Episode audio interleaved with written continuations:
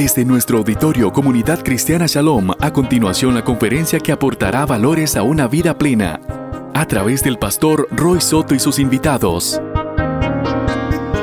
Chicos, ¿me escuchan? Sí, ok. Chicos, vean. Bueno, no vimos una introducción precisamente de quiénes somos. Somos Diálogos IF, Diálogos Ciencia, Investigación y Verdad. Nosotros, eh, no- bueno, el grupo nació más que todo por la necesidad que nosotros hemos notado mucho en los cristianos, específicamente en las universidades, donde se tienen toda clase de ideologías, toda clase de pensamientos y muchas veces, pues como suele suceder, nosotros no tenemos una razón de cómo responderle a las personas que nos dice, ¿usted por qué es cristiano? Es, o sea, ¿por qué tengo yo que creer en su Dios? ¿Por qué no puedo seguir siendo hinduista? ¿Por qué no puedo seguir siendo materialista? ¿Por qué no puedo seguir siendo taoísta? Postmoderno, que es una que anda por ahí. Entonces, nosotros lo que queremos, chicos, es equiparlos a ustedes con las herramientas, con las armas, por decirlo así, para que puedan ir a enfrentarse al campo de guerra filosófico, el campo de guerra de las ideas, que al fin y al cabo allí es donde la gente define qué es lo que cree, qué es lo que ya no va a creer y qué, o qué es lo que va a abandonar. ¿Qué es lo que queremos, chicos? Que ustedes sepan dar respuesta o sepan dar razón de la esperanza que viven ustedes, como dice 1 Pedro 3.15. Entonces, eh, vamos a hacer, vamos a, vamos a tocar ahora, eh, ahora el tema del ajuste fino. Es un argumento que honestamente se las trae, tiene muchos números, tiene mucha matemática. eh, también vamos a hacer unas cuantas cosas aquí. Esta exposición va a ser un poco más dinámica, así que yo los voy a incluir a ustedes en la exposición. Y también los voy a cuestionar a ustedes para ver si realmente lo que ustedes creen es cierto o se sostiene. A ver si el pensamiento cristiano que ustedes tienen por allí realmente me puede convencer a mí o, lo puede, o puede convencer a Dani. Mi nombre es Arturo, eh, yo estudio matemática, para que sepan. Eh, él es eh, filósofo, también Dani. ¿Qué más estás estudiando? Bueno, yo lo que estoy estudiando es apologética en el seminario CEPA y también enseño ahí para la gloria del Señor. Y yo también soy un fan de la apologética y también estoy estudiando mucho también de lo que él está viendo. Entonces, chicos, yo quiero decir una cosa aquí también. La apologética no es que sea una fase superior mental que nosotros hemos alcanzado. No, en realidad todos debemos hacer apologética. Les voy a decir algo que le mencionara por ahí un compañero. Eh, ustedes, bueno, ustedes saben quién es Francis Schaeffer. ¿Alguien sabe quién es Francis Schaeffer? ¿No? Ok, bueno, les voy a decir. Francis Schaeffer es un filósofo cristiano. Adivinen qué dijo él acerca de la apologética. Él dijo, la apologética es el preevangelismo. Estaba bastante para pensar honestamente, porque yo tenía una, de hecho, un escenario que quiero que ustedes lo, piensen por un momento. ¿Qué tal si ustedes están compartiendo la fe de Jesús a un, a un compañero suyo de la universidad y ustedes le dicen, vean, si usted acepta al Señor, Él va a perdonar sus pecados, usted no va a perecer en el infierno y, este, y usted va a conocer plen- plenitud de vida, o sea, usted va, su vida va a ser mejor. Honestamente eso suena un poco raro, ¿verdad? Pero bueno, les quieren compartir el Evangelio y ustedes se lo dan, así como es, o así, así como ustedes han aprendido a dar el Evangelio, ustedes le presentan a Jesús y ese compañero a usted le dice, vean, fulanito, no sé, no, eh, yo honestamente, yo ya estuve en la iglesia, yo ya me conozco el Evangelio, yo ya conozco a los pastores, ya leo la Biblia, pero es que, a mí- no sé, a mí eso a mí no me convence, tras de que eso el pastor robó plata, o el pastor hizo aquello, o, alguno en la iglesia era un chismoso, y la verdad es que ¿para qué yo voy a ser cristiano? Ya me conozco todo eso. Pregunta, ¿ustedes consideran que ese compañero suyo se ha vuelto inalcanzable? Si no, tal vez 50-50. no, exacto. Pero, ¿qué les dirían entonces? Jesús te ama. Pues ahí viene que ya me, ya me dijo, ya me amó y no me gustó. Me explico. No es que esa persona ya sea inalcanzable, no es que ya está vacunada contra el Evangelio, no. Es que ustedes tienen que buscar la forma diferente de alcanzar a esta persona, no precisamente con el Evangelio, porque a veces los ambientes o, o las palabras espirituales que decimos espantan a, a la- a las personas. Entonces hay que buscar una forma de decirlo de modo que aquella persona, esa alma queremos llevar a Cristo, sea el modo en el cual esa persona razona eventualmente. Mira, a mí me predicaron el Evangelio, yo estuve en la iglesia, yo estuve haciendo esto, yo serví tal vez o algo así. pero no lo había visto de esta perspectiva que, este, que, vo- que vos me estás poniendo. Voy a considerarlo otra vez. Ahí ustedes hicieron un logro magnífico. Tal vez esa persona no llegó y firmó el contrato, soy cristiano hoy, hoy me explico. Pero esa persona se va a ir pensando. Entonces, eso lo, es, los quiero dejar con este, con este pensamiento. No se convenzan, o sea, no, no traten de convencer a la persona de que se vuelva eh, cristiana ese mismo momen- momento. Porque pregunta, ¿cuántos de ustedes se hicieron cristianos la primera vez que se les predicó el Evangelio? Ok, bueno, no veo muchos. Personalmente a mí me tomó siete años. Y eso que yo estuve en iglesias también. Y yo me sabía la teología de atrás para adelante.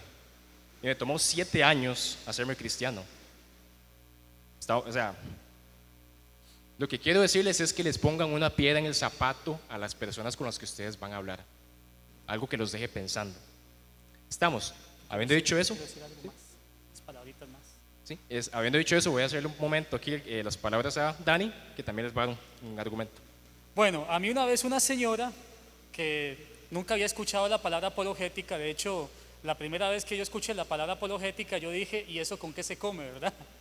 Entonces, esta señora escuchó la palabra apologética y yo le expliqué que era apologética. Es la defensa de la fe. Y esta señora me dijo, ¿para qué defender a Dios si Dios no ocupa que lo defiendan? Es cierto, Dios se puede defender solo, Él es todopoderoso, ¿sí o no? Pero la fe sí necesita ser defendida.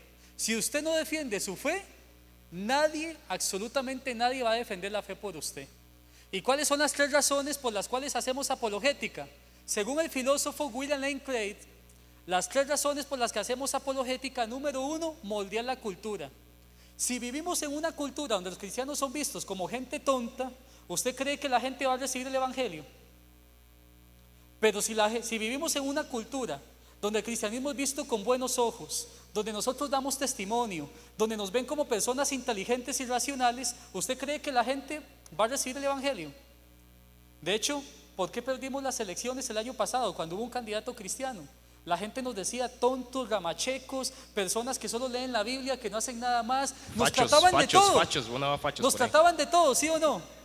Entonces tenemos que moldear la cultura, cambiar la cultura, que ya no nos tengan ese concepto de personas que llegan a una iglesia y dicen, no sé de qué predicó el pastor, pero miras qué lindo sentí. No, hay que usar la mente.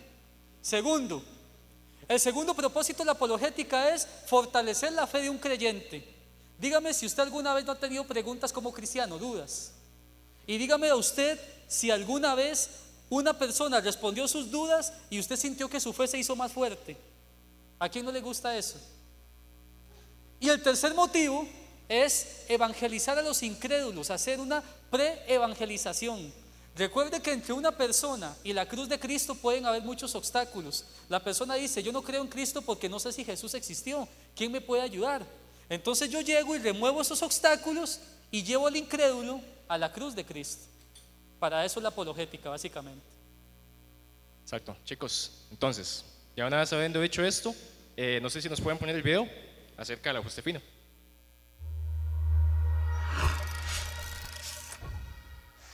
Desde las galaxias y las estrellas hasta los átomos y las partículas subatómicas, la estructura propia de nuestro universo está determinada por los siguientes números.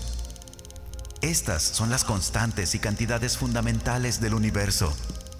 Los científicos han llegado a la impactante conclusión de que cada uno de esos números ha sido marcado cuidadosamente a un valor asombrosamente preciso, un valor que cae dentro de una gama extremadamente estrecha que permite la vida.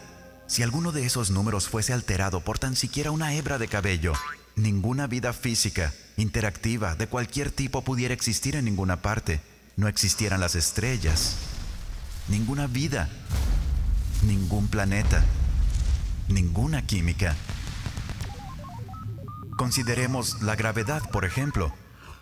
La fuerza de la gravedad está determinada por la constante gravitacional. Si esa constante variara en tan siquiera una en 10 elevada a las 60 partes, ninguno de nosotros existiría. Para poder entender lo extremadamente estrecha que es esa gama que permite la vida, imaginémonos un medidor que esté dividido en incrementos de 10 elevado a incrementos de 60. Para entender cuántos pequeños puntos en el medidor eso representa, comparémoslo con el número de células que hay en nuestro cuerpo o con el número de segundos que han transcurrido desde que comenzó el tiempo. Si la constante gravitacional hubiese estado desajustada tan siquiera por uno de esos infinitesimalmente pequeños incrementos, el universo o se hubiera expandido y diluido de una manera tan rápida que ninguna estrella se hubiera formado y la vida no pudiera existir, o se hubiese colapsado sobre sí mismo teniendo el mismo resultado, ninguna estrella, ningún planeta, ninguna vida. O consideremos la tasa de expansión del universo. Esta está dirigida por la constante cosmológica. Un cambio en su valor por tan siquiera una parte a la 10 elevada a la 120 causaría que el universo se expanda de una forma muy rápida o muy lenta. En cualquiera de los casos, el universo sería una vez más uno que prohíba la vida. U otro ejemplo de ajuste fino, si la masa y la energía del universo primitivo no estuvieran distribuidas uniformemente a una precisión incomprensible de una parte de 10 elevada a la 10 a la potencia de 123, el universo sería hostil para la vida de cualquier tipo. El hecho es, nuestro universo permite la vida física e interactiva solo porque esos y muchos otros números han sido independiente y exquisitamente balanceados sobre un filo de navaja. A donde quiera que miran los físicos, ellos ven ejemplos de ajuste fino. El increíble hecho es que los valores de estos números parecen haber sido finamente ajustados para hacer posible el desarrollo de la vida. Si alguien declara no estar sorprendido por las características especiales que tiene el universo, él está escondiendo su cabeza debajo de la arena. Estas características especiales son sorprendentes e improbables. ¿Cuál es la mejor explicación para este asombroso fenómeno? Hay tres opciones vivas. El ajuste fino se debe o a la necesidad física, o al azar, o al diseño. ¿Cuál de estas opciones es la más plausible? Según esta alternativa, el universo debe ser uno que permita la vida. Los valores precisos de estas constantes y cantidades no pudieran ser diferentes. Pero, ¿es eso plausible? ¿Es un universo que prohíba la vida imposible? Lejos de serlo, no solo es posible, sino que es mucho más probable que un universo que permita la vida. Las constantes y cantidades no están determinadas por las leyes de la naturaleza. No hay ninguna razón o evidencia que sugiera que el ajuste fino sea necesario. ¿Qué hay del azar? ¿Fue que tuvimos mucha, mucha, mucha, mucha suerte? No, las probabilidades implicadas son tan ridículamente remotas que ponen al ajuste fino mucho más allá del alcance del azar. Así que en un esfuerzo para mantener esta opción viva, algunos han ido mucho más allá de la ciencia empírica y han optado por adoptar un enfoque más especulativo conocido como el multiverso. Ellos se imaginan a un generador de universos produciendo un gran número de universos y que probablemente con el tiempo surgirán universos que permitan la vida. No obstante, no hay evidencia científica para la existencia de este multiverso. No puede ser detectado, observado, medido o probado. Y el propio generador de universos iría a requerir una gran cantidad de ajuste fino. Además, pequeñas áreas de orden son mucho más probables que las áreas grandes, así que el universo más probable y observable sería uno que sea pequeño, habitado por un único y simple observador. Sin embargo, lo que realmente observamos es la misma cosa que menos deberíamos esperar. Un universo vasto, espectacularmente complejo, altamente ordenado, habitado por billones de otros observadores. Por lo tanto, incluso si el multiverso existiese, lo cual es un punto debatible, este no haría nada para explicar el ajuste fino. Dada la improbabilidad de la necesidad física o del azar, la mejor explicación del por qué el universo está finamente ajustado para la vida puede muy bien ser que él fue diseñado de esa manera.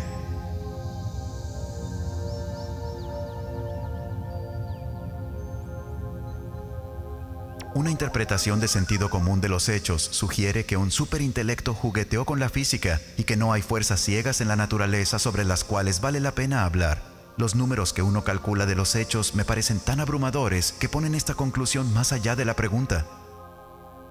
Para mí existe evidencia poderosa de que hay algo sucediendo detrás de todo. Parece como si alguien ha ajustado bien los números de la naturaleza para crear el universo. La impresión de diseño es abrumadora. Los cielos cuentan la gloria de Dios. El firmamento proclama la obra de sus manos. Un día comparte al otro la noticia. Una noche a la otra se lo hace saber.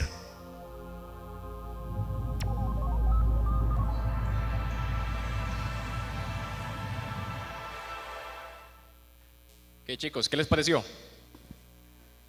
Ok, eso en resumen es el argumento de ajuste fino. Sin embargo, vamos a hacer algo.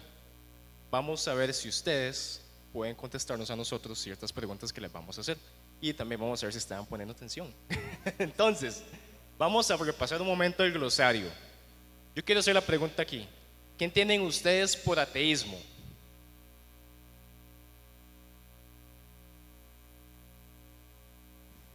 ¿Alguno? ¿Algún valiente? Nadie. No creer en un ser superior. Ajá. Negación de una edad creedora, esa está muy buena. ¿Qué más? Dios no existe, la famosa. Ujú. ¿Ok? ¿Ninguna otra? Bueno, Dani, ¿cuál es la definición de ateísmo? Bueno, el ateísmo dice acá que es pensar y creer firmemente que Dios no existe. Pueden creerlo sin expresarlo, pero quien entra a un debate contra creyentes definiéndose como ateo, necesariamente afirma su ateísmo, ya que el teísmo por su naturaleza no entra en ese debate específico contra antiteístas, ignorantes de la idea de Dios, panteístas o antiteístas, sino exclusivamente con ateos que se responsabilizan de su posición. El ateo puede creer en otras manifestaciones o entidades, pero necesariamente niega la existencia de Dios. Nota, los ateos que entran en debate de altura se responsabilizan de su idea atea, la defienden, la asumen y la expresan explícitamente, la afirman. Ateos famosos y no menos refutados son Hawking y Sagan. Una cosa que quiero poner aquí, a veces los ateos son mañosos. A ellos no les gusta definir el ateísmo como la negación de la existencia de Dios, porque en el momento en el que yo digo que Dios no existe, yo me tengo que hacer responsable de lo que digo. Ellos definen el ateísmo como la ausencia de creencia en Dios. Ellos dicen que ellos tienen una ausencia de creencia como si su mente fuera una pizarra en blanco sobre Dios. Ellos dicen los bebés nacen ateos. Pero si los bebés nacen ateos, yo le puedo decir que los bebés también nacen analfabetos y sin medidas de higiene. Pero eso no significa que vayan a permanecer analfabetos y haciendo sus necesidades en los pañales toda la vida, ¿verdad? Incluso. Entonces ahí el ateo, pues lamentablemente, está reduciendo su ateísmo a una ignorancia, porque los bebés sí nacen ignorantes, pero no nacen ateos. Porque para ser ateo hay que saber usted que está negando. Ahora, pregunta. ¿Qué entienden ustedes por ciencia? ¿Quién quiere definirme ciencia? Ajá.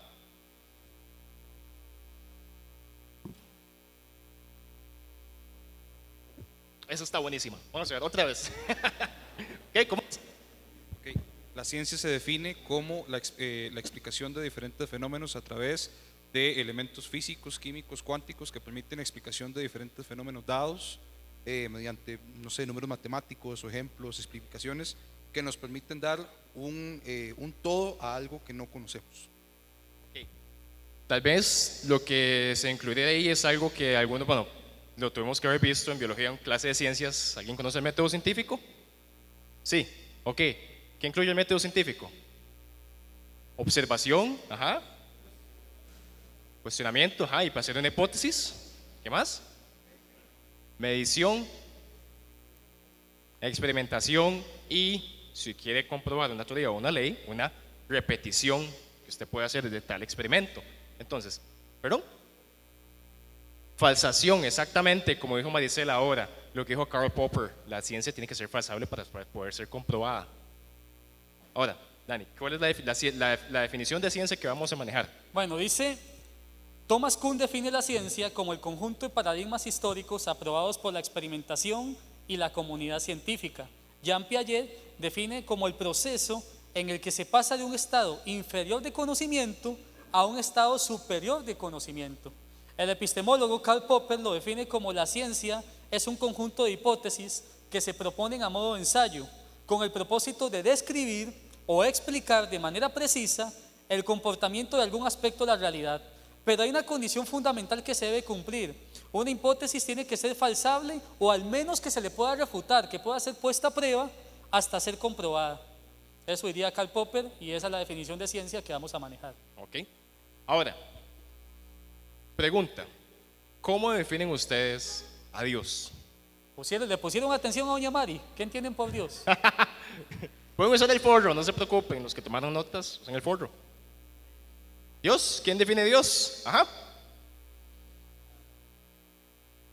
Ok, relacional, Excelente. subplano, ¿qué más? ¿Puso atención? Sí, pues. Infinito, ajá.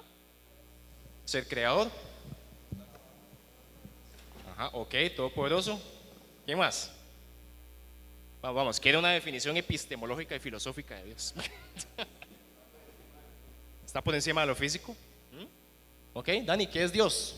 Dios, según Aristóteles, es el ser supremo, el principio primero y fin último de cuanto es.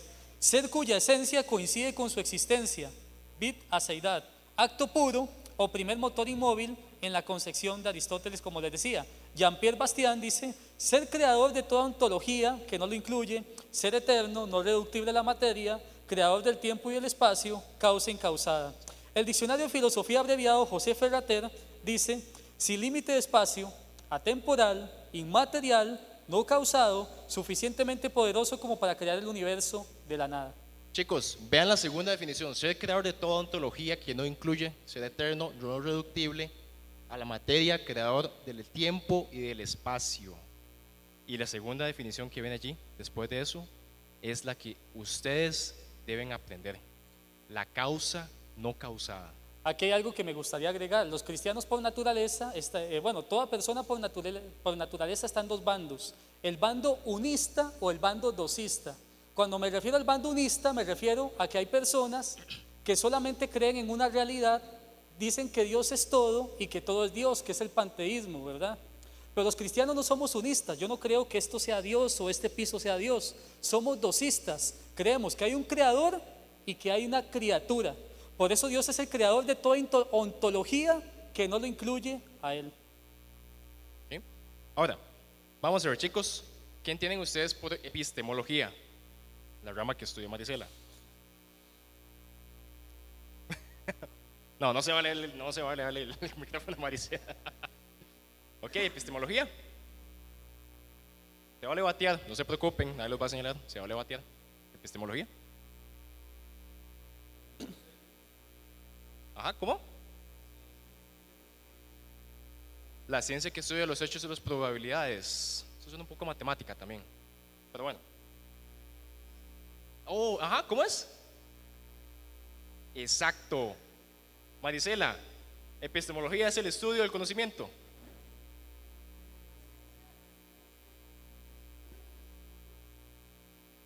Ok, otra vez, otra vez, escuchen eso. La ciencia de la ciencia, el estudio del estudio, el conocimiento del conocimiento, la teoría del conocimiento. La teoría del conocimiento. Parece que alguien la pegó por ahí. sí. ok, epistemología. Bueno, epistemología dice la enciclopedia Oxford de Filosofía, que es la epistemología o teoría del conocimiento, la rama de la filosofía que se ocupa de la naturaleza del conocimiento, de su posibilidad, alcance y base general. Marisela Rojas Zamora, me van a perdonar, es parte de nuestro equipo. No, está, no estoy presumiendo, dice que es teoría e investigación de los principios, fundamentos, procesos, esencia y formas de validación del conocimiento en general. Ok. Ahora, chicos, aquí va otra. ¿Qué entienden ustedes por ontología? No es un insecto. ¿Qué es ontología?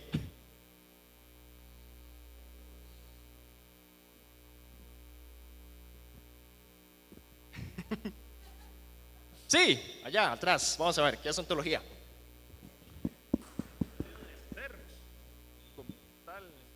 Sí, eh, el estudio del ser y todo lo que rodea a ese ser, el entorno, como por ahí. Podríamos decir que es el estudio de un objeto en general. Sí. Mm, Se aproxima un poco a ciencia también, porque la ciencia estudia objetos. Hay objetos de estudio. Ok, vamos a ver. Dani, ¿cuál es la definición de ontología? Ontología dice, según el diccionario de la filosofía abreviado José Fer- Ferrater Mora, que se concibe como la ciencia del ser en sí, del ser último o irreductible de un primer ente en que todos los demás existen, es decir, del cual dependen todos los entes. En este caso, la ontología es verdaderamente metafísica, estudia la determinación de aquello en lo cual los entes consisten y aún de aquello en que consiste el ser en sí. Entonces es una ciencia de las esencias y no de las existencias. Exactamente, una ciencia de las esencias, no de algo que existe, una ciencia de la esencia. Ok, ahora vamos con la siguiente. ¿Quién tienen ustedes por metafísica? No se vale decir que es el avatar, ¿verdad? ok, metafísica. Eso, este muchacho está participando, está, está excelente. Ok, ok, metafísica. El estudio de lo inmaterial. Es como... eh, Chiquillo, sí, no sé. usted, ¿qué comiste? ok, el estudio material. ¿Qué más? ¿Qué más le meterías? Eh, de lo inmaterial y... ¿Cómo decirlo? Y, Lo abstracto. Sí, sí, de lo abstracto, de lo que no es tangible o físico. Ok, Es- es- ok. Dani, ¿qué es Dice metafísica? desde Aristóteles, esta designación cuyo primitivo sentido parece ser puramente clasificador, tuvo posteriormente un significado más profundo. Según el propio Aristóteles, hay una ciencia que estudia el ser en tanto que ser y lo que le pertenece en propio. Esta ciencia no se confunde con las ciencias particulares. Ok, ahí está la definición de metafísica. Dice, hay una ciencia que estudia el, tanto el ser que ser y lo que le pertenece en propio. Va un poco ajustado a lo que dijiste. Ok, ahora, chicos, ¿qué entienden ustedes por teísmo? Si yo le digo a ustedes, ¿ustedes son unos teístas? ¿Eso fue bueno o malo? Ok, allá hay una definición, ajá. Teísmo. Los que creen en Dios, Los que creen en Dios, ok, pero si yo creo en Buda, ¿acaso no soy teísta? porque está creyendo. Estoy creyendo en una deidad, ¿cierto? Ustedes son teístas, arrepiéntanse. no, ¿verdad? No. Ok, chicos, definición de teísmo, Dani. Dice, bueno, todo lo contrario al ateísmo, teísmo, ateísmo, ¿verdad? Teísmo dice, toda doctrina que afirma la existencia de un Dios personal, trascendente y creador. Es lo contrario al ateísmo. Al no referirse a ninguna religión en particular, se puede decir igualmente que el término los contiene a todos. El cristianismo y el islam son dos teísmos en este sentido, por lo que no podría reproducirse o reducirse a ninguna, dice el diccionario de André Conte. Ok. Ahora, ahí va otra, chicos. ¿Qué entienden ustedes por tiempo?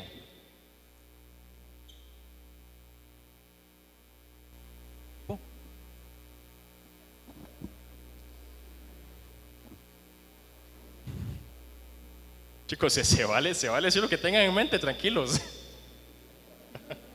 tiempo, tiempo. Ajá. Oiga, es relativo y no existe, por ahí escuché eso. Está bueno, ahora lo pasamos aquí para que lo pruebe. no, mentira.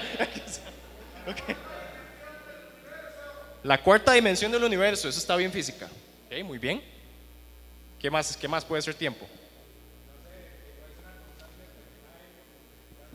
Constante determinada, pero me dijiste que era relativo. Me dijiste que era relativo. ok, Dani, tiempo. Tiempo. Separación de los acontecimientos que son sometidos al cambio. Es también comprendido como un flujo de sucesos. De esta manera, los acontecimientos son organizados en secuencias, permitiendo determinar el futuro, el presente y el pasado.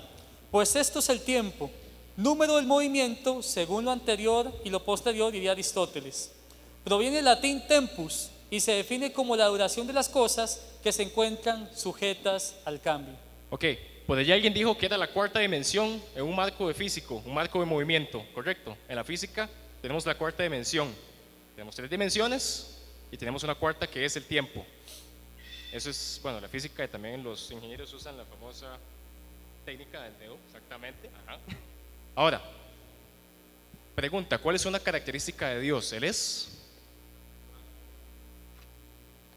Ok, ¿qué escuché por ahí? ¿Atemporal? ¿Qué más? Una que comienza con E. E. Eterno, exactamente. ¿Qué significa eterno? No tuvo comienzo, no tuvo fin. O sea, es un ser que no lo afecta lo que rige este universo. Una, una de las leyes a las cuales está sujeto este universo, que es la ley de la entropía.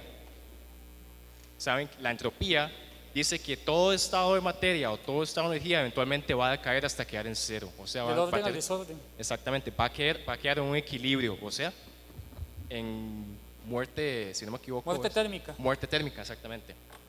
Entonces, si Dios, si Dios es un ser at- atemporal, quiere decir que a Él no le afecta una cosa que rige nuestro universo, el tiempo. También una vez escuché una, una definición de física que decía el tiempo que es la, forma de medir la tasa de cambio sobre algún objeto físico. ¿Me explico?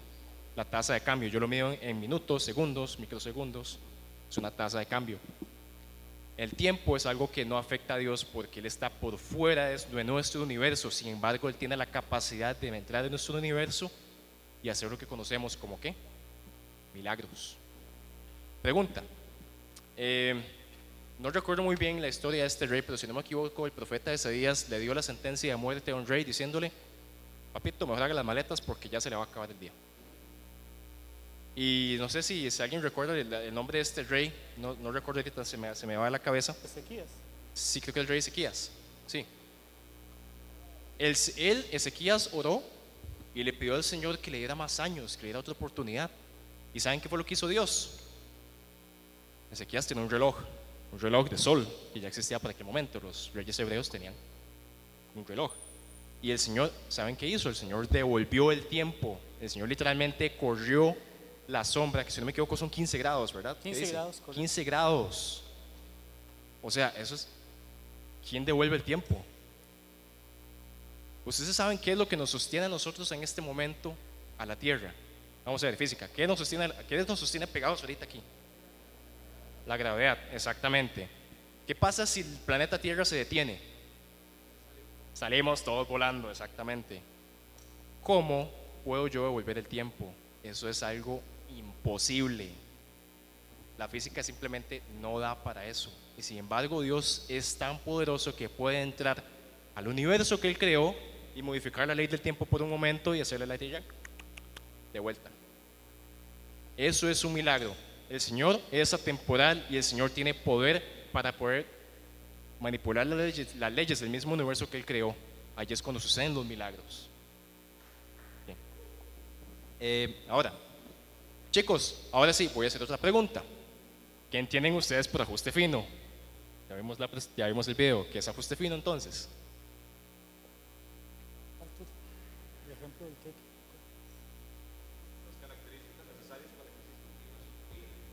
Ajá, características necesarias de qué? Para que exista un universo con vida. Eso está muy bueno. Chicos, ajá. Perfección, todo está ajustado, exactamente. ¿Alguna otra? Ajá.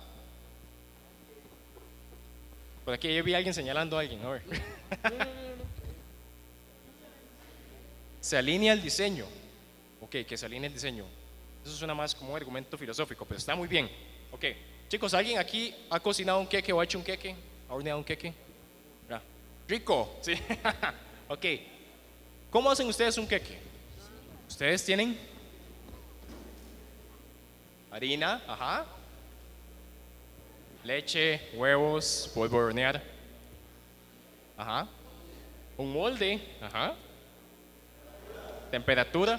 Pregunta, aquí va la pregunta del millón, como dicen. Ok, ¿qué pasa si yo agarro la leche, los huevos, la harina, el polvo de hornear y lo tiro todo en un balde y lo pateo y sale un queque? Pregunta, ¿eso fue ajuste fino? No, ¿verdad? Yo necesito poner la, hari- la harina en cierta cantidad, medirla, necesito poner los huevos en cierta cantidad también, medirlo, ajustarlo, necesito poner la temperatura correcta, ajustarla, y necesito darle el tiempo correcto para que el queque quede rico. De otra forma va a quedar una, ¿cómo es que dicen? Chocha. una chocha. Ok. Un revoltijo. Un revoltijo, algo que no tiene sentido. Tengan esto en mente porque eventualmente yo sé que va a seguir la pregunta, entonces, ¿qué pasó con el Big Bang? Nada más se lo dejo por ahí por un momento. Entonces, chicos, el ajuste fino es, es esto, es una serie de constantes de números, de cosas que fueron a- hechas a la perfección, que fueron puestas así deliberadamente en el universo para que el universo como lo conocemos funcione. Eso es el ajuste fino. Ahora, Dani les va a dar a ustedes una definición filosófica del ajuste fino. Bueno, este, yo no sé si ustedes han escuchado del famoso filósofo eh, Santo Tomás de Aquino. ¿Quién ha escuchado de Tomás de Aquino? Tomás de Aquino, bueno, un filósofo cristiano que escribió las famosas cinco vías de- del- ¿verdad? para la existencia de Dios. La quinta vía, él habla del orden en el cosmos.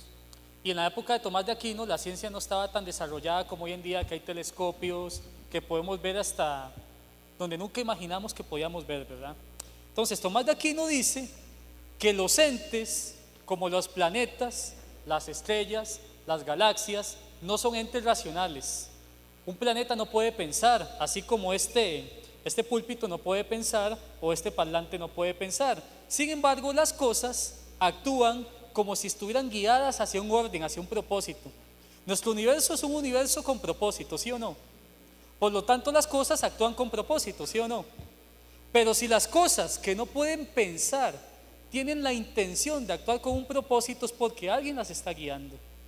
Hay alguien que tiene la intención de guiarlas. Por lo tanto, dice Tomás de Aquino, Dios existe. Las cosas irracionales no se pueden dirigir hacia un fin por sí mismas, tienen que ser guiadas. Entonces, ¿quién guía los planetas? ¿Quién guía las estrellas? ¿Quién guía todas las constantes cosmológicas de la cual Arthur les va a hablar o las leyes físicas? El verbo hecho carne. Cristo quien creó todas las cosas. Está bien chiva esa, ¿verdad? ok. Chicos, vean, el ajuste fino. Hay constantes, como les dije anteriormente, que están deliberadamente puestas de esa forma para que el universo funcione, justamente como lo explicaba el video. De hecho, este, no sé si pueden pasarle la diapositiva un poquito para que salga la, constante de gravedad universal. Exactamente, vean.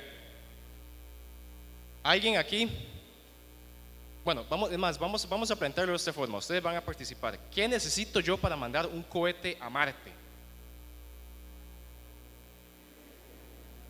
Ah, bueno, no me digan ingenieros, por favor. No quiero ingenieros. Quiero que ustedes sean ingenieros hoy. ¿Qué necesito? Bueno, además de mucha plata. Ajá. Necesito energía. ¿Qué más? Un diseño, ajá, un diseño que va a diseñar. Un cohete.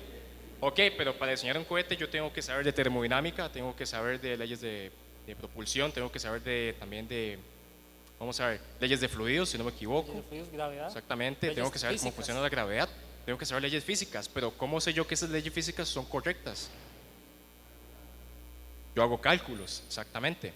Pero ¿qué pasa si los cálculos que yo hago me dan cada vez que yo los hago me dan erróneos? O me dan diferentes.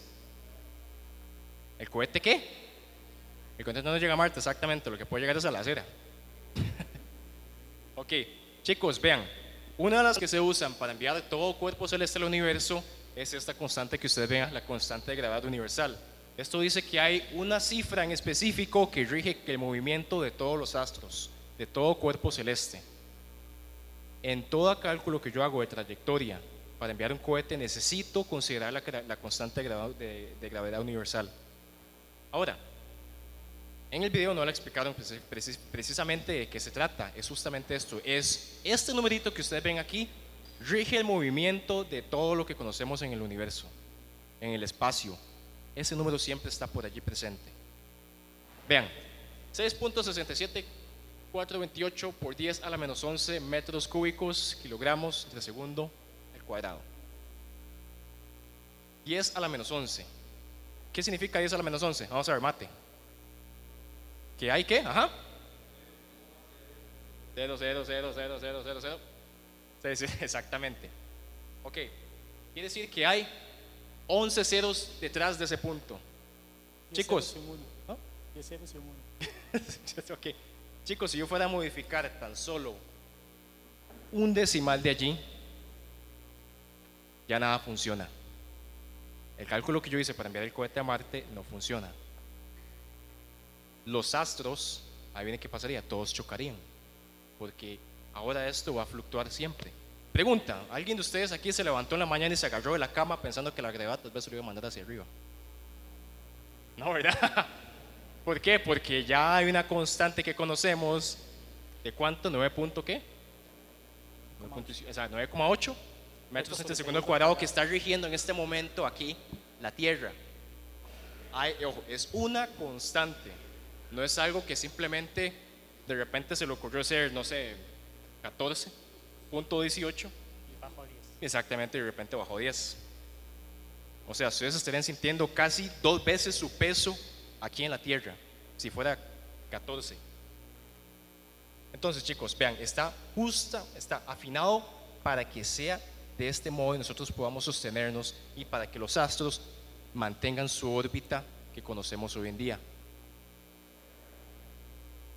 El video puso, si no me equivoco, un ejemplo de qué tal si movemos, moviéramos una perilla. Entonces, imaginen por un momento ese número. Imaginen que esa perilla tiene 11 diferentes graduaciones. Si movemos tan solo una, ya nada funciona. No hay movimiento, no hay constante gravitacional, no hay predicciones de mandar cohetes, no hay Curiosity, no hay Challenger, no hay póngale el nombre que el cohete que sea. Es más, ni siquiera podríamos salir de la Tierra. Otra que es bastante eh, usada por aquí es la, consta- la constante cosmológica lambda. No sé si la pueden pasar.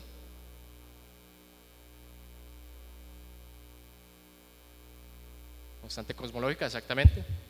Eh, no, otra.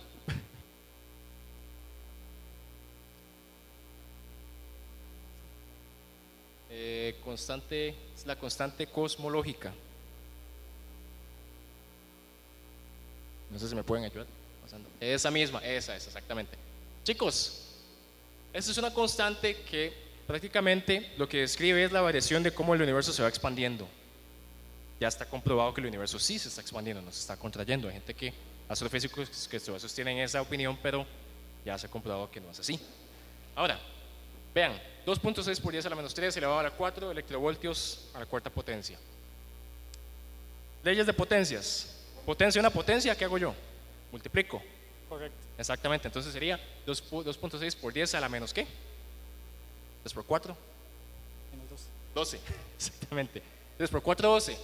Chicos, eso es 2.6 con 12 ceros hacia, hacia aquí, hacia adelante, como dicen. Hacia atrás, perdón. Entonces, si yo fuera a modificar esta cifra en tan solo una de 10 a la 120, o sea, imagínense 120 graduaciones en una perilla y yo muevo una. Esta es una de las más catastróficas. Si hay una tasa de expansión en el universo, quiere decir que de alguna forma, si lo ponemos a filosofar un poco más en cuanto a física, de alguna forma los cuerpos que están en ese universo se están expandiendo también, o están siendo desplazados. ¿Me explico? Estamos siendo desplazados, estamos expandiendo, estamos cada vez movi- moviéndonos o alejándonos. Por ejemplo, se ha comprobado científicamente que la Tierra se eh, perdón, que la Luna se aleja de la Tierra. Creo que es, no recuerdo justamente el número como tal, pero creo que son como dos pulgadas por año, si no me equivoco. Como 2 pulgadas. Exactamente. Se va alejando y se va alejando y se va alejando. Apoya totalmente a la constante cosmológica de expansión. Pero ¿qué tal si de repente esa constante cosmológica se le ocurre, no sé, tal vez ser 0.6 por 10 a la menos 9? Adivinen qué. De repente nos fuimos rapidísimo. Fuimos expandidos totalmente y la luna, por ejemplo, la luna ya no estaría con nosotros. El universo como lo conocemos, de repente saben que ya no veríamos estrellas porque ya se expandió demasiado el universo. Solo que veríamos, salíamos aquí a ver el cielo de noche y veamos algo totalmente oscuro. Tal vez por allá vemos una estrella, pero ya se expandió demasiado el universo. Y nosotros con él, o sea, nos moveríamos también, el sistema solar se movería. Es más, hasta la misma órbita terrestre se movería donde está. O sea, ok, eso significa lejos del Sol, tan solo un poquito más lejos del Sol y estamos en muerte energética, o sea, estamos en 0 grados centígrados. Vean lo afinado que está esto. Ahora, otra, la distribución de masa y energía en el universo. Eso es una gráfica. Vean, esta fue una gráfica que se tomó, si no me equivoco, en el 2017. De este momento no se ha cambiado mucho las proporciones que ustedes ven aquí. Dice, energía oscura 69%, materia oscura 25%, materia atómica, o sea, lo que conocemos que es material, 5%. Dentro de cuánto están neutrinos, fotones y hoyos negros, de los cuales mm, dicen por ahí que existen, pero bueno, hay toda una violación matemática para explicar un hoyo negro. Exactamente, son teóricos. Vean chicos, si tan solo estas proporciones cambiaran, no podemos ni siquiera estar aquí hablando. Ni siquiera el sonido que yo estoy dando estaría metiéndose aquí al micrófono, porque había, habría o mucha materia oscura, o mucha energía oscura, o muy poca materia atómica suficiente para provocar la reacción electromagnética que se necesita para que este micrófono funcione. ¿Saben qué más afectaría eso? ¿Alguien aquí ha hecho reacciones químicas o alguien aquí estudia química? En la U, que estudia química, exactamente, ¿qué pasaría? Si, no, si esto no existe, no hay reacción química.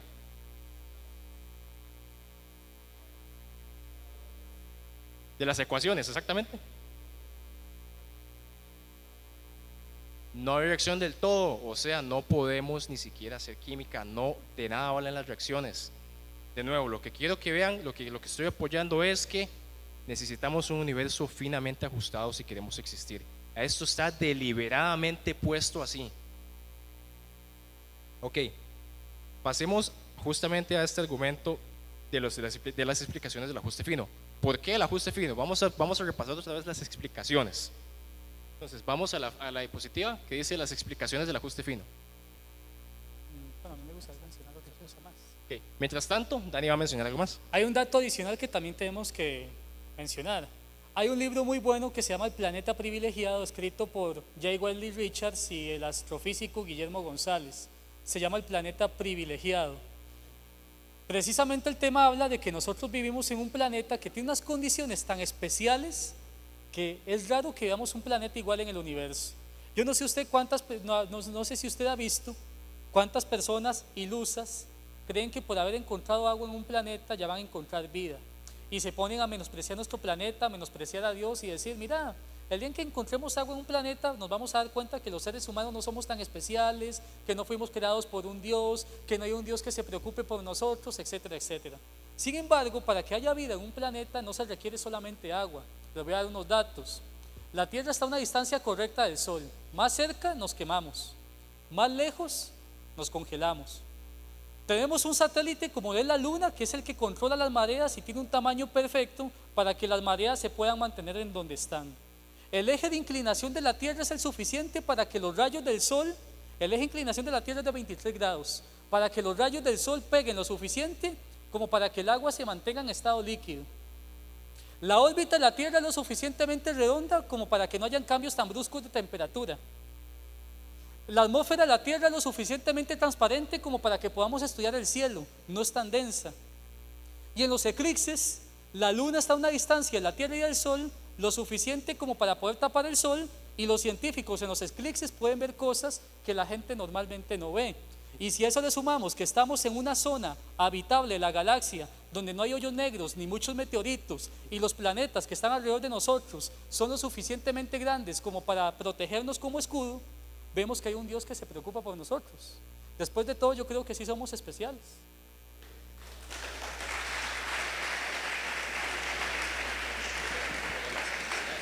¿Ah? Necesidad. Bueno, hay un argumento del ajuste fino que dice así, se acomoda en tres premisas. Premisa número uno, el ajuste fino se ve a tres opciones. Número uno, necesidad. Dos, azar o tres diseños. Eso dice la premisa 1. Premisa 2. El ajuste fino no se debe a la necesidad física ni al azar. Conclusión, por lo tanto, el ajuste fino se debe al diseño. Este es un argumento de índole deductivo, en el cual, si las premisas son ciertas, la conclusión es inevitable. Entonces vamos a explicar cuáles son las tres opciones. Necesidad física, azar o diseño. Vamos con la parte de necesidad. La necesidad física nos dice que el universo tenía que ser así y punto. Hay ateos como Bertrand Russell o el agnóstico Carl Sagan, famosa serie Cosmos, que dicen que el universo es todo lo que hubo, todo lo que hay, todo lo que habrá, y que el universo simplemente es así. Que no, no, busquemos tanta explicación, que el universo simplemente tenía que ser así. Ahora que mi hermano Arthur les va a explicar lo del azar, los científicos han llegado a la conclusión de que es más probable un universo sin vida que un universo con vida. Nuestro universo es un milagro. Esto no es una necesidad. El universo no tenía necesariamente que ser así. El universo pudo haber sido de otras maneras. El universo pudo haber sido uno en el cual no hubiera vida. El universo probablemente incluso pudo no haber existido. Pero el universo no tenía necesariamente que ser así. Si un ateo me dice que el ajuste fino se debe a que el universo tenía que ser así, el ateo me tiene que presentar la carga probatoria, me tiene que demostrar por qué tenía que ser así y es una carga bastante grande como para correr con ella.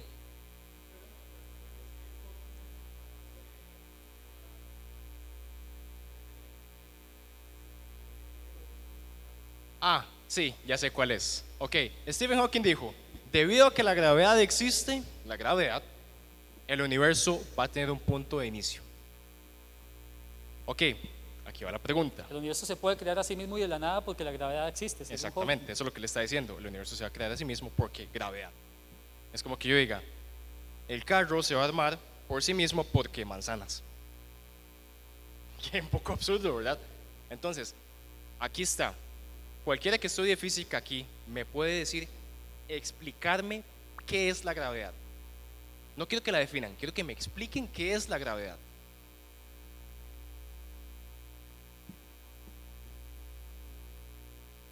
Ah, ok, está bien. Pues sucede un fenómeno, un fenómeno bastante curioso.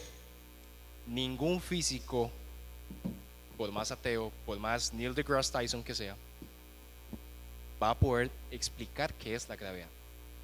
Ellos solamente saben qué es lo que pasa. Dicen, ahí hay una fuerza que le pusimos gravedad, pero no sabemos qué es. Entonces, yo le estoy atribuyendo capacidades de, de, de- de ser de ente, crea- de, ente crea- de ente creacionista, de causa no causada, a una fuerza física de la cual yo no sé ni siquiera qué es. Suena como creer en un Dios a ciegas. La gravedad no tiene explicación. Por ahí existe un científico que es bastante, bastante bueno, que se llama Thomas Barnes. Él da una explicación bastante ajustada a lo que es la gravedad. Entonces, bueno, no lo vamos a tocar aquí por el momento porque es bastante complicado, pero él da una explicación de lo que es la gravedad. Pero cualquier otro físico en el ambiente secular no va a poder explicar qué es la gravedad. Cualquiera de ustedes aquí que estudia ingeniería le pregunta a su, a su profe de física, profe, explíqueme qué es la gravedad. Yo no quiero que me la defina, yo no me quiero que me defina qué es una fuerza, explíqueme qué es. No les va a poder, no, no se lo va a poder hacer. De hecho, decir que el universo se creó a sí mismo es decir que el universo existía antes de existir, lo cual es un absurdo. Algo no puede existir antes de existir. Porque si hubo un punto en el cual comenzó a existir, evidentemente en el pasado no existía, por, por lo tanto el universo no se puede crear. Y el ateo que diga eso, pues ya tiene una fe y bastante ciega, por cierto. Ajá. Ok, ahora vamos a ver la siguiente.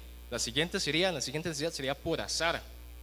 Dice, ¿será que realmente topamos con mucha, mucha, mucha, mucha suerte, como dice el video? Una lotería cósmica. Una lotería cósmica, exactamente. Ok, eso está bastante difícil. Vean chicos, existen al menos 37 constantes que conocemos en el universo que están finamente ajustadas. 37. Y vamos a hacer una cosa. Necesito un voluntario que venga aquí y juegue de Dios. Y ese voluntario se va a ganar 500 colones.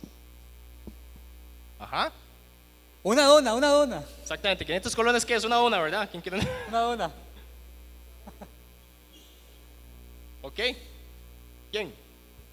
500 colones, sí, se los va a ganar. Ojo, pero se los va a ganar con una condición. Que logre crear un universo en el que todo esté finamente ajustado. Ya vamos a explicar cómo. Ok, vení, sí. Ya tenemos un valiente. un aplauso para él. Eso. ok, ¿cuál es tu comentario? Ajá.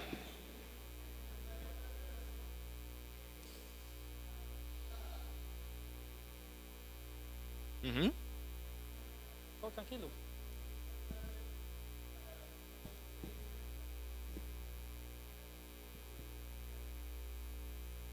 Pero sería- partiendo de que Dios es eterno, no se puede crear a sí mismo porque es el creador, no la criatura.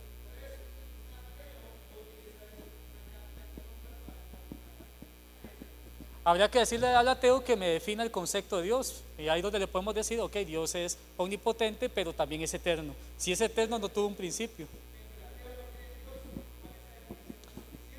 El hecho que no crea en Dios no implica que no pueda haber una definición de Dios que esté en cualquier diccionario de filosofía.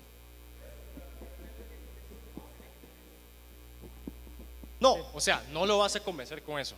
Eso, o sea, eso no va a pasar. Muchas veces, chicos. Exactamente, tip de evangelismo. Un argumento cíclico significa razonamiento circular. Razonamiento circular es, yo soy ateo porque Dios no existe, entonces si Dios no existe, yo soy ateo.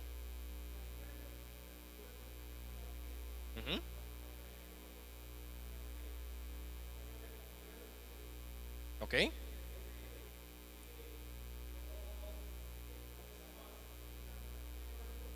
Ya no creo en él. Eh, Ajá. Hmm.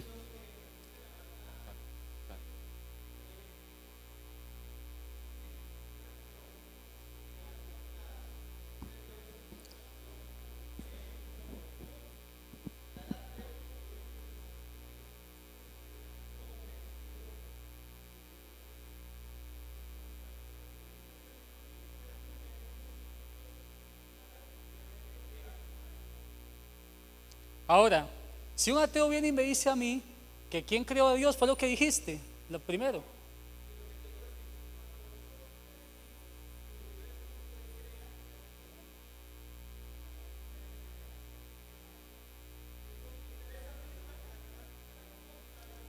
Si utiliza esa misma carta, asume que Dios fue creado. A lo que yo diría en el ateo, pues yo, yo diría al ateo somos Dios. Yo tampoco creo en un Dios creado.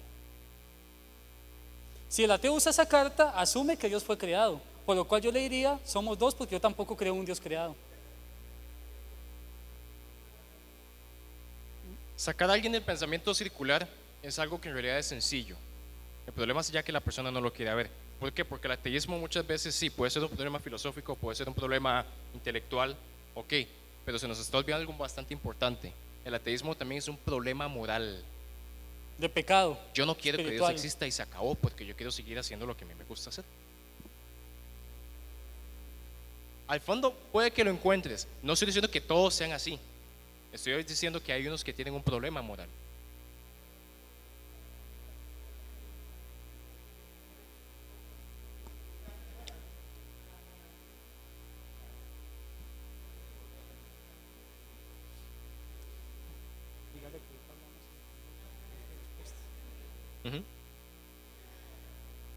Ok.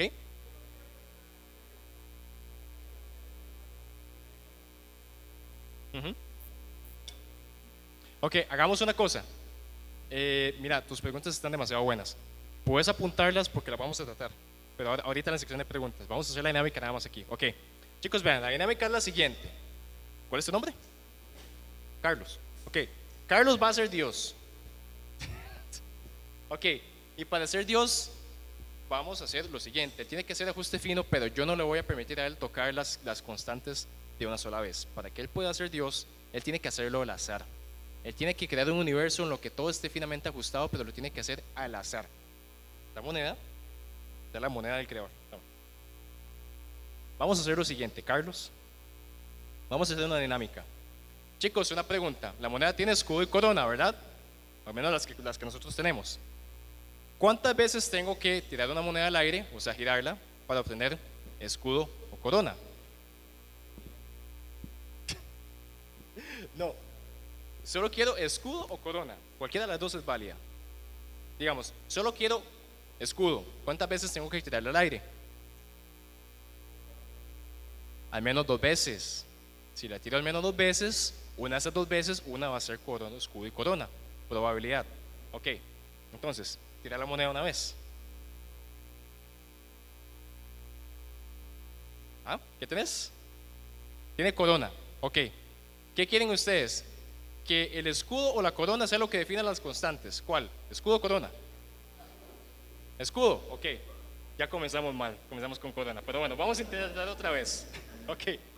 ¿Cuántas veces tienes que tirar la moneda para obtener al menos dos, ojo, dos escudos seguidos en el mismo turno? A ver. al menos cuatro veces. Ok, hagamos, tirala, vamos a ver. Tirala, tirala la primera vez. ¿Ah? Ok, escudo, vamos bien.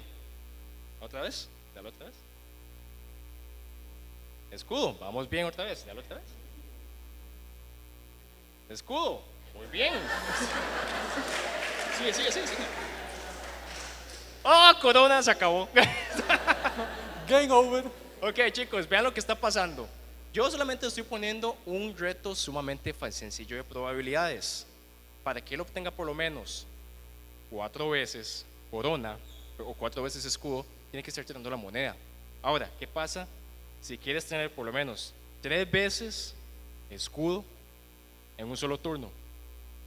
Tenemos que tirar la moneda por lo menos al menos ocho veces, ocho intentos. Él hizo solamente cuatro intentos y falló al tercero. Perdón, falló el cuarto intento. Vean lo difícil que es. Ahora, la pregunta es, ¿cuántas veces tienes que tirar la moneda para que te caigan ocho veces seguidas escudo? ¿Alguien tiene un número en mente? ¿Es qué? Imposible. O un número tal vez muy grande. Carlos, ¿juegas PlayStation? Xbox. Ok, vean. Para que Carlos pueda tener al menos escudo ocho veces seguidas, él tiene que tirar la moneda 256 veces. O sea, tendría pulgares muy, muy buenos para jugar Call of Duty.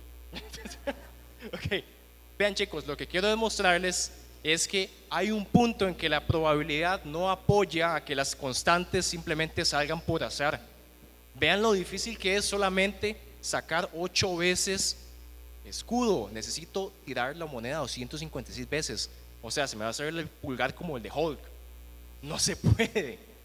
Entonces, ahora, la pregunta es, de las 37 constantes que conocemos en el universo, ¿cuántas veces habría que tirar la moneda para que las 37 constantes queden finamente ajustadas en el primer intento?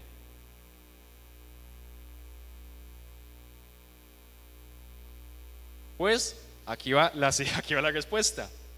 Para poder lograr eso, Carlos tendría que tirar la moneda 10 elevado a la 1050 para poder lograr que todas las constantes queden afinadas en el mismo momento. 10 a la 1050, te quedas sin mano. Así de sencillo. Ok, chicos, esa es la demostración que quería hacer acerca del hacer. Un aplauso para Carlos, te ganaste mil- los 500 colones. Una dona. Una dona gratis. ok, chicos, vean, existe algo que se llama la ley de, de Emilio Borel. La ley de Emilio Borel dice lo siguiente. La ley de Emilio Borel dice que un evento, para que pueda suceder, para que tenga una probabilidad de eh, plausibilidad, tiene que ser probable en una en 10 a la 50. O sea, 10 con 50 ceros. Si un evento sobrepasa eso, sobrepasa el horizonte de plausibilidad, o sea, nunca va a suceder. Eso es un científico matemático, Emil Borel. Eso es una ley, chicos. Es una ley. No puede pasar. Entonces, ajuste fino. ¿Cuál es lo único que nos queda? Entonces, la única explicación viable, chicos, es diseño. Lo único que queda entonces es diseño. Vean, la mejor explicación que simplemente es que todas estas constantes fueron premeditadamente ajustadas por un ser inteligente superior, un creador. Esto es lo único que pudo haber ajustado el universo. Una causa no causada, lo que yo les dije al comienzo. Y justamente lo que dijo Salmos 19, un- del 1 al 3, los cielos cuentan la gloria de Dios y el firmamento anuncia la obra de sus manos. ¿Estamos chicos? Eso es argumento de ajuste fino. Entonces, muchas gracias. Espero que les haya gustado. Vamos a pasar, no sé si se puede un tiempo de preguntas y respuestas. ¿Cuánto tiempo tenemos? Ok, está bien. Entonces, chicos, argumento ajuste fino sería esto. Eh, aquí hay unas referencias, no sé si puedes pasar la, la presentación un poquito antes. Esas son las referencias.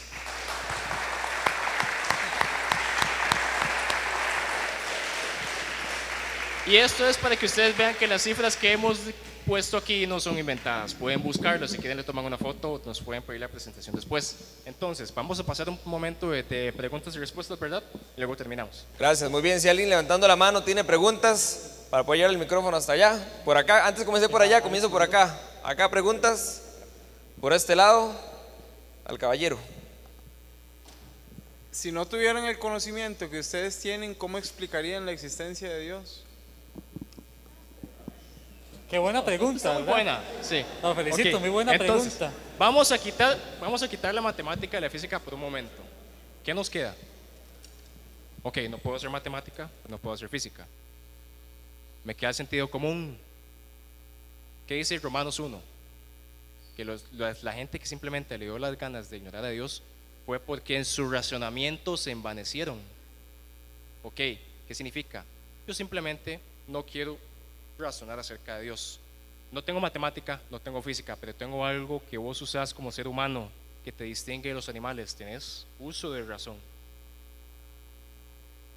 El mismo uso de razón que vos tenés te va a guiar a que tienes una conciencia, que, que eres un ser moral, que no eres un animal, que ciertamente sabes que asesinar está mal, que mentir está mal, que fornicar está mal, que codiciar está mal. Tener los diez mandamientos escritos en tu corazón.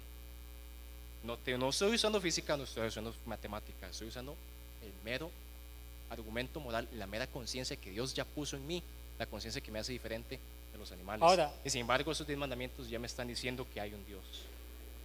Romanos 1.20 dice que las cosas invisibles de Él, su eterno poder y deidad, se hacen claramente visibles por medio de las cosas hechas, de modo que no tienen excusa.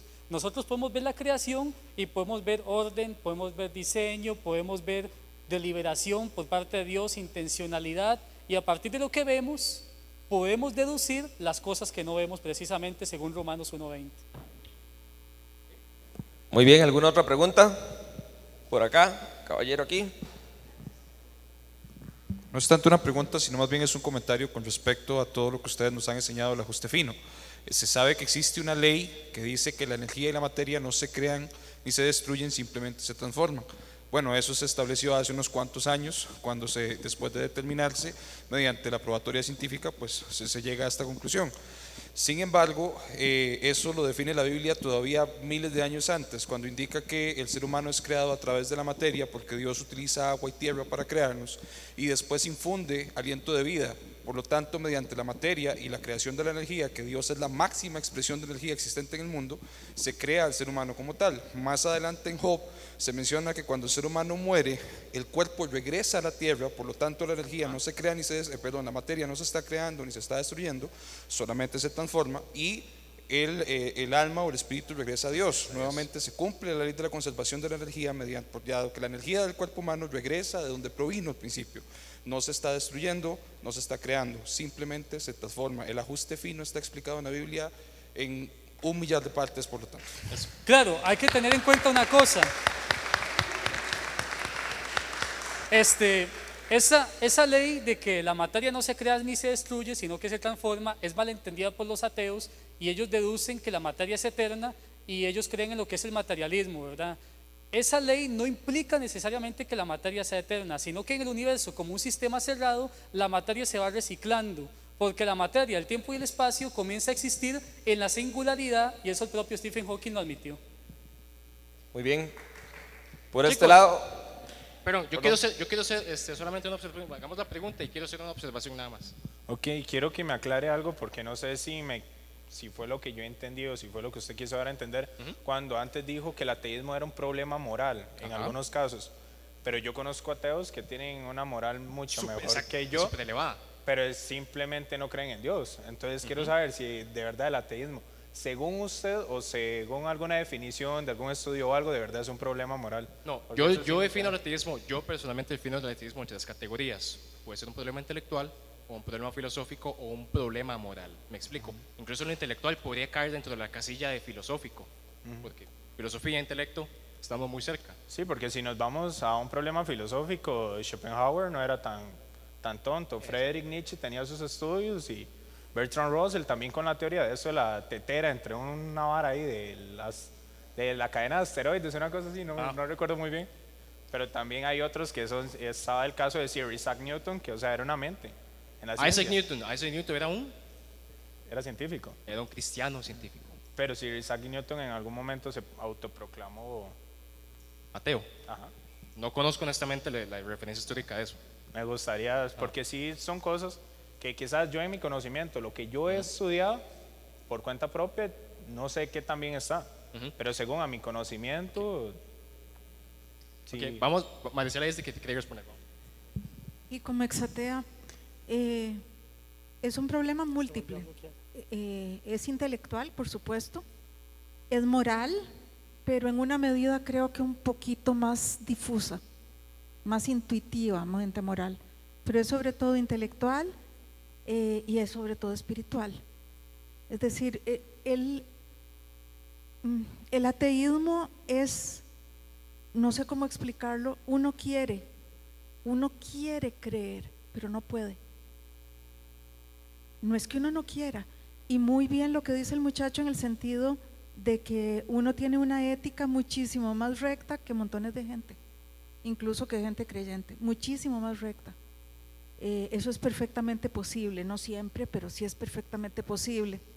Eh, de hecho, la mayoría de los ateos tiene grandes sueños, tiene sueños por la justicia social, tiene sueños para ayudar a los pobres, es decir, tiene sentimientos muy lindos y tiene ética. Lo que uno no puede es creer. Es, es como si tuviera vendas, como si tuviera, eh, el, como si tuviera una zona, una zona del cerebro que uno no puede usar. Como estoy tratando de explicar, como si, como si, como si uno no pudiera mirar, como si uno no pudiera escuchar, como si uno no pudiera entender, como si uno no pudiera sentir a Dios.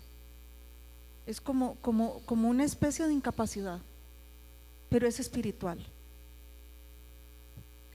Eh, ¿Eso responde a tu pregunta? Ok, ¿cómo es otra vez? Sinceramente no, pero ¿qué? Ok, está bien. Igual, si quieres ahora, puedes venir y preguntarnos más. ¿Está bien? ¿Otra pregunta? ¿Alguna otra pregunta? Levantando la mano. Estaríamos. Por favor, un fuerte aplauso para ellos. ¿O quieren cerrar con algo más?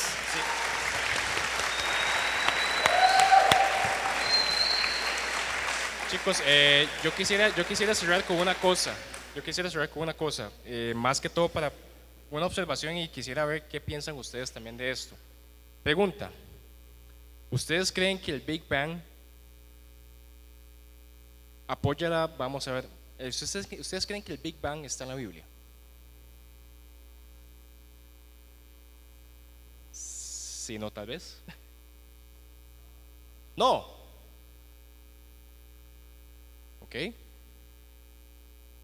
¿Ok? Pregunta, ¿ustedes creen que los siete días o seis días de la creación son literales o son figurativos?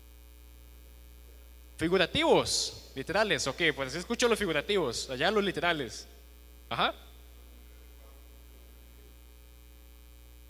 Ok, primeros cuatro figurativos, los siguientes tres literales, ajá.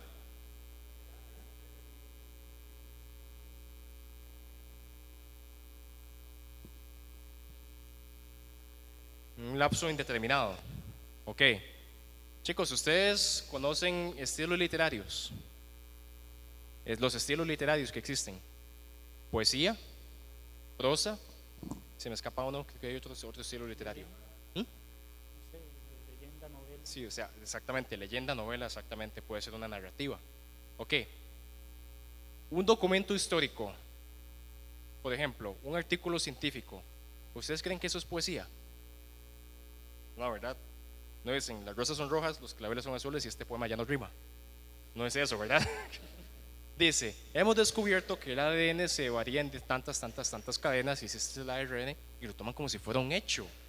Eso está escrito en prosa, o sea, está escrito de una forma para que se dé a entender que es un hecho. Pues adivinen qué, en Génesis el hebreo está escrito de esa forma. Está escrito como si fuera un hecho histórico que está sucediendo, alguien que está narrando algo que está viendo. Y el día que el Moisés está poniendo ahí es un día literal de 24 horas. No es un sentido figurado. El sentido figurado es lo que dice David eventualmente en los Salmos. Para el Señor un día es como mil años, ay, mil años es un día para el Señor. Eso fue poesía, porque los salmos son poesía hebrea. Génesis es narrativa, es una prosa, es un documento, es un testamento. Tal vez no sea del todo figurativo, tal vez sea algo literal. Después de todo, ¿por qué limitar a Dios a millones de años? ¿Acaso no puede hacer así? Estilo Thanos y está el universo. ¿Ah? ¿Me explico? ¿O acaso que Dios no es tan poderoso como las gemas del infinito? No, Él sobrepasa todo aquello que podemos tener como concepción aquí en nuestro, en nuestro cerebro. ¿Qué pasa? Si Génesis entonces es literal, entonces quiere decir que tal vez el diluvio sí ocurrió. ¿O acaso el diluvio fue una inundación local? Eso solo pasó allá en Turquía. ¿Qué dice el diluvio? ¿Qué dice la historia del diluvio? Génesis 6. ¿Qué dice? ¿Ah? Dice toda la tierra. No está hablando de aquí hasta Pakistán hubo lluvia. No. Dice, está hablando toda la tierra. ¿Saben qué está diciendo? Que las fuentes de los cielos fueron abiertas y las fuentes del abismo fueron abiertas. Ok, estamos teniendo agua de arriba, agua de abajo, no hay escapatoria. Eso fue juicio de Dios. Sí.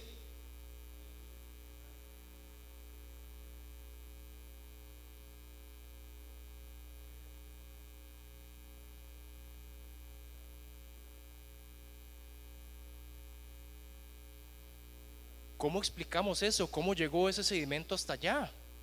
¿Que fue transportado mágicamente? No, tuvo que haber un diluvio, tuvo que haber algún tipo de fuerza física que tuvo que haber transportado esos sedimentos hasta allá. No tiene sentido, ajá. Vemos.